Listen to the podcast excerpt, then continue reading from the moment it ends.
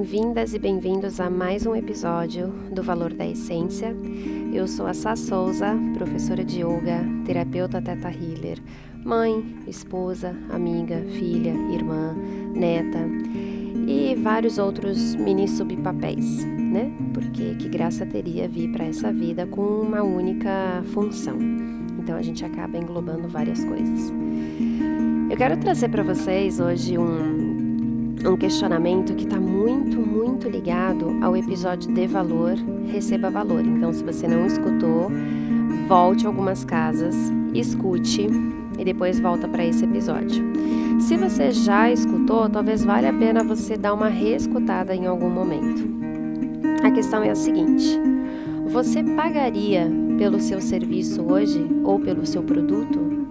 O quanto você cobra das pessoas você considera um valor justo para receber, mas você considera um valor justo para pagar? Quando você atende uma pessoa ou quando você tem um produto e você precisa ir num profissional que cobra relativamente a mesma coisa que você, você paga reclamando? Ou você fala, nossa, que cara essa sessão, nossa, que cara essa aula de yoga, nossa, que caro essa essa pintura, que caro esse óleo essencial, que caro esse spray vibracional. Enfim, tô citando coisas que são relacionadas a mim e que eu tô vendo na minha frente agora. Que caro esse café. É esse é o questionamento que eu quero trazer. Tudo na vida tem um valor baseado na história por trás daquilo que é oferecido, seja um produto, seja um serviço. E eu quero que agora você esqueça o outro, né? A pessoa como profissional, a pessoa como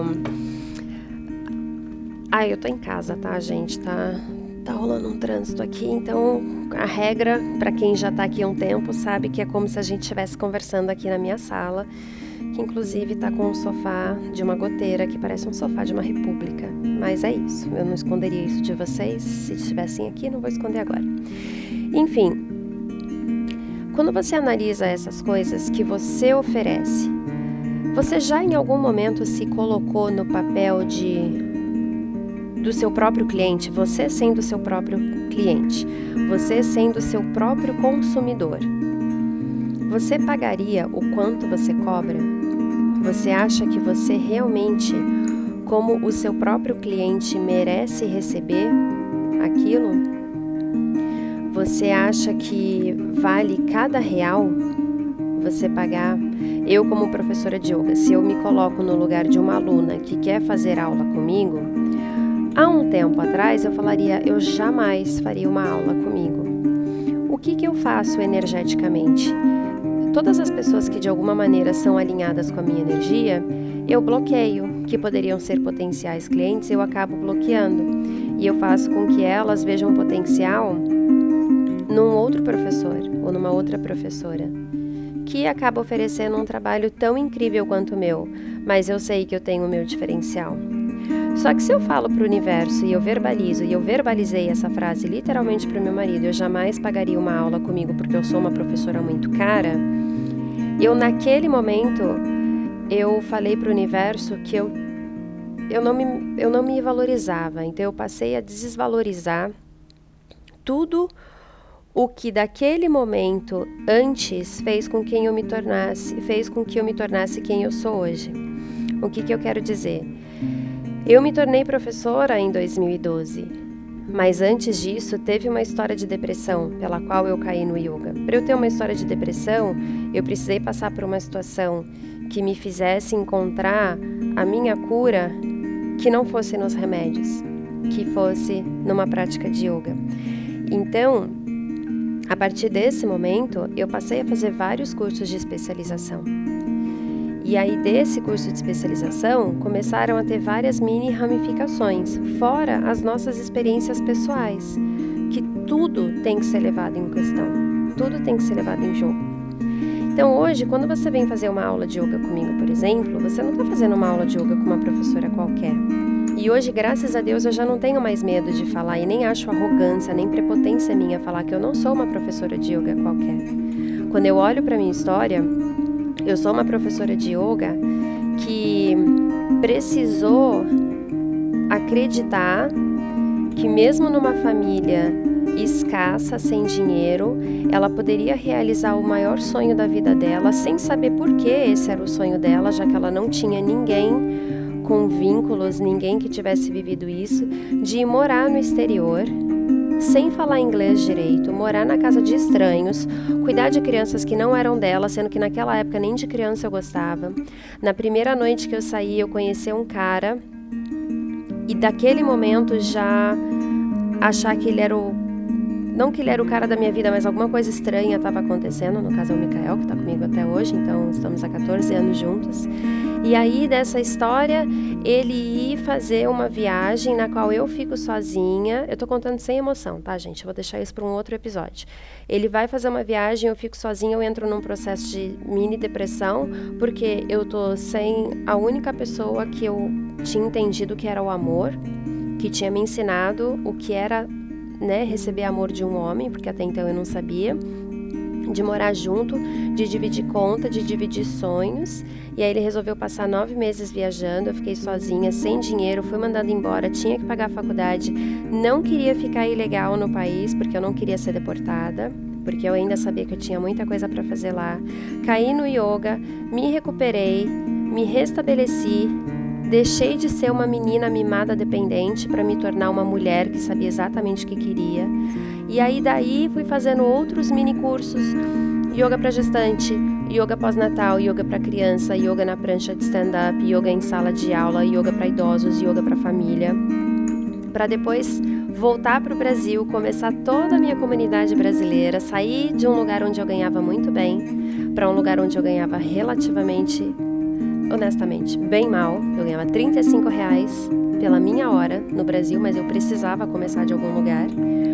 Então hoje, quando as pessoas chegam e falam assim, Sá, quanto você cobra? E eu cobro em torno de 10 vezes mais o que eu cobrava, né? O que eu, não que eu cobrava, o que eu recebia, o que tiveram, o que falaram que eu tinha que receber naquela época, elas falam que eu sou muito cara. Mas elas só falavam que eu era muito cara porque eu passei um bom tempo dizendo que eu jamais pagaria pela minha própria aula, porque eu me achava uma professora cara. Quando eu entendi o conceito de que o que eu entrego vai muito além do que uma aula de yoga, as pessoas pararam de me chamar de cara. E elas passaram a dizer que eu era um investimento um pouco alto para ser feito naquele momento. Mas ela sabe que existia uma abertura para a gente conversar porque muitas vezes as pessoas me deram abertura para conversar quando o investimento era muito alto, mas elas sabiam que eu precisava. Então, baseado em tudo isso, quando você olha para trás, quando você fecha os seus olhos agora e olha para trás, olha para sua história familiar, olha para a maneira como você cresceu, como foi a sua infância, se você passou algum perrengue, seja ele financeiro, seja ele briga entre os pais, seja ele algum tipo de abuso, algum tipo de depressão, rejeição, olha onde você está hoje. Qual foi o trajeto que você precisou percorrer do ponto A até o ponto B? Porque assim, todos nós saímos de algum lugar na nossa história. Mas hoje, para quem está ouvindo, para todo mundo que está aqui, a gente ainda não chegou no ponto B, porque o ponto B, no nosso caso, ele é um lugar indeterminado, a gente não sabe aonde que é. O mais importante em tudo isso é a trajetória.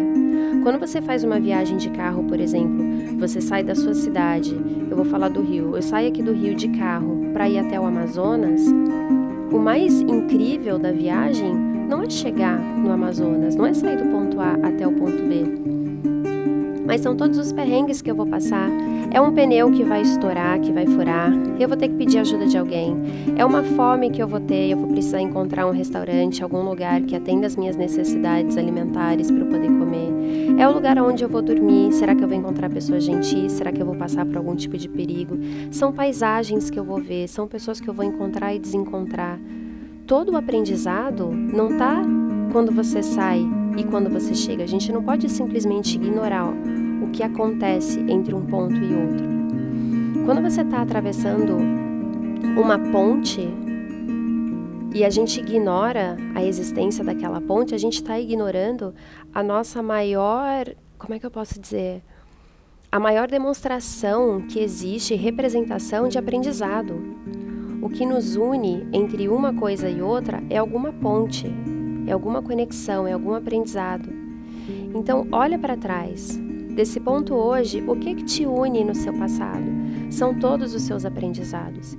E hoje a gente vive na nova, na nova era. Hoje a gente decide quanto a gente quer ganhar. Hoje a gente decide o que a gente quer fazer. Hoje a gente decide as regras do que as pessoas podem e do que elas não podem fazer com a gente. Então, baseado em tudo isso, feche seus olhos, respira profundo. Você pagaria à vista sem reclamar pelo seu serviço e pelo seu produto? Se a resposta foi sim e ela era não antes, caramba, que libertação que é isso! A partir de hoje você não é mais algo fora da realidade dos seus clientes. Você é algo necessário. Você é algo que alguém quer fazer um macramê, porque talvez aquele macramê, e eu tô falando agora pensando muito na minha amiga Paloma, que é mãe e trabalha com macramê e dá cursos. Cara, quantas mulheres talvez não acabaram se redescobrindo, saindo da sua depressão através de um trabalho manual de macramê? Então, isso eleva ainda mais o nosso valor, porque a gente está lidando com vidas, a gente está colocando um propósito naquilo que a gente faz. Pensa nisso. Agora, se você disse que você ainda não pagaria pelo seu serviço ou pelo seu produto, eu acho que é válido talvez você pensar: será que você se trata com carinho? Será que você se valoriza? Será que você honra a sua história? Será que você tem vergonha de alguma coisa que aconteceu no seu passado? Será que você tem vergonha da sua família? Será que você culpa alguém por tudo que aconteceu com você? Será que você só reclama? Será que o copo está sempre meio vazio? Para para pensar. Até o próximo episódio.